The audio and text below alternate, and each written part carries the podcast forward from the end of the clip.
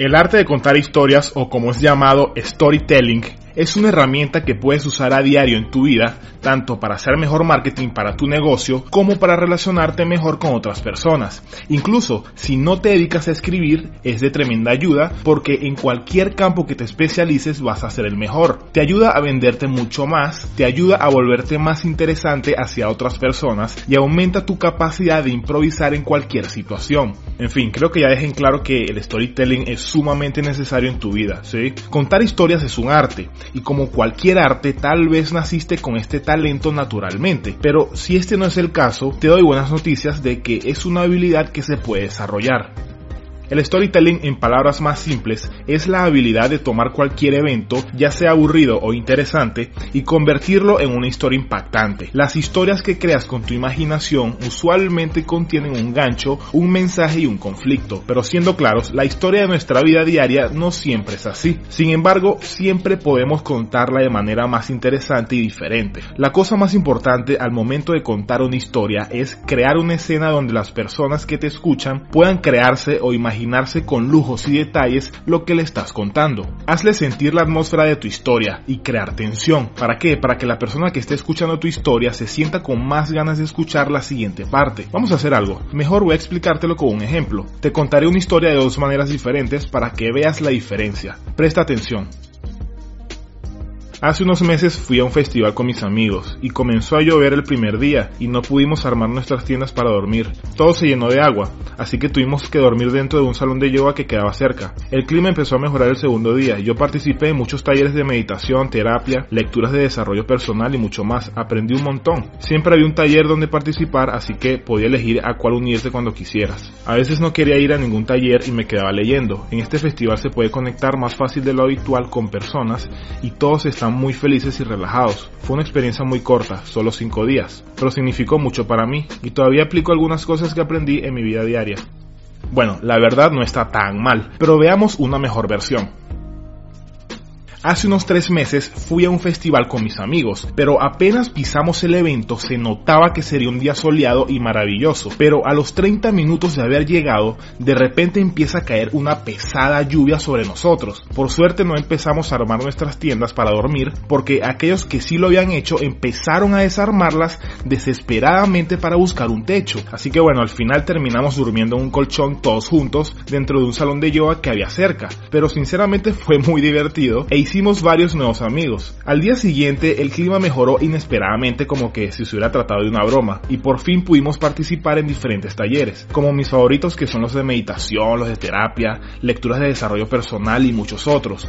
Y la verdad es que en cada uno de estos talleres pude aprender muchas cosas nuevas que no sabía. Lo más bonito de este festival es que se puede conectar con otras personas mucho más rápido porque todos los que llegan van a relajarse y a disfrutar de las experiencias. Así que pude sentir que fue un excelente escape de la tediosa rutina diaria que tenía. La verdad nunca pensé que tan corta experiencia de 5 días pudiera impactarme tanto y todavía hoy en día en mi rutina diaria aplico todo lo que aprendí de ese festival de experiencias mágicas. ¿Lo captas? Hay una clara diferencia entre estas dos versiones de la misma historia, ¿verdad? En la primera historia se enfoca más en detalles técnicos, en cambio en la segunda se crea toda una atmósfera. Literalmente puedes imaginártela en tu mente. Así que la lección de todo esto es que en vez de contar detalles de lo que pasó, enfócate en crear toda una escena, ¿ok? Así como también en la tonificación de lo que dices. Seguramente te diste cuenta el cambio de mi tono. Me explico. En la primera versión la voz fue monótona y puede ser muy aburrido escuchar una historia así. Pero en la segunda historia cambié el tono de la voz para que se ajuste con cada situación que se contaba. No sé si te ha pasado que cuando un amigo te cuente una historia que le pasó y se empeña en contarnos cada bendito detalle, mencionando tantas cosas que no van al caso y solo quieres que vaya al grano. A veces las historias que uno cree que son interesantes no son contadas de la manera correcta y por eso aburren. La clave está en elegir los detalles más importantes de una historia, lo más destacado que puedas encontrarle. Presta atención a las reacciones de otras personas y si estás frente a frente ve su lenguaje corporal para descifrar si está interesado o interesada, o si puedes omitir ciertos detalles para acortar la historia e ir al grano más rápido. No voy a hablarte sobre cómo estructurar una historia o cómo desplanearla, ¿ok? Porque creo que eso mata la creatividad. El internet está lleno de artículos y videos de cómo escribir y planear una historia, pero es que hay tantas estructuras de historias como por ejemplo eventos de secuencias cronológicas, empezar una historia desde el inicio y empezar poco a poco a contar más detalles para que todo se conecte al final, empezar a contar una historia desde el final y después contar cuáles son los eventos que lo han llevado a ello, historias de tragedias, sobrepasar obstáculos y hasta combinación de varios tipos de estructuras, ¿lo ves? Así que no te limites, investiga y ve qué es lo que más funciona. Lo que importa es el núcleo de la historia, el contenido de la manera en que la cuentas, así que cualquiera puede convertirse en un storyteller si lo desea. Así que bien, aquí te voy a dejar un ejercicio práctico que puedes aplicar inmediatamente.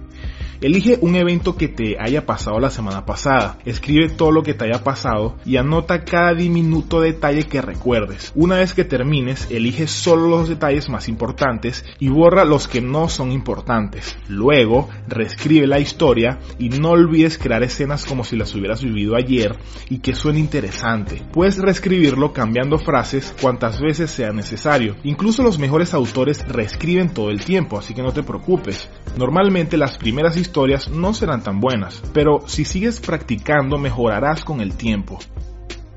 Si decides usar el storytelling en tu negocio online, pues usa elementos visuales y auditivos, es decir, imágenes y videos. Por ejemplo, los psicólogos y terapeutas usan elementos visuales y auditivos, sobre todo para que una persona entre en estado de hipnosis. Cuando la mente comienza a imaginar y pasar por experiencias emocionales y sensoriales, partes del cerebro se encienden como si estuviera pasando en realidad. Eso es lo que aplicamos con el storytelling. Usar estas claves para describir la adrenalina corriendo por tu cuerpo o la tragedia de un evento hará que la persona escuche la historia como si la estuviera viviendo. Si quieres ejemplos más tangibles para que te des una idea de qué es un buen storytelling, voy a dejarte tres brutales videos que encontré de empresas que usan historias magistralmente para atraer más gente y vender.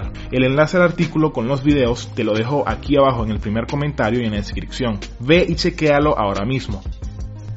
Ahora ayúdame con algo. Si quieres otro video de storytelling pero enfocado en cómo vender con historias usando videos, déjame el hashtag historias en los comentarios. Así sabré que hay suficientes personas interesadas para sacar a la luz ese video. No olvides suscribirte para ver más videos así. Ahora complementa esto que aprendiste hoy con este video que te dejo aquí, en donde te voy a hablar sobre 7 detonadores mentales que te ayudan a conseguir más clientes y ventas. Ve ahora mismo. Nos vemos en la próxima.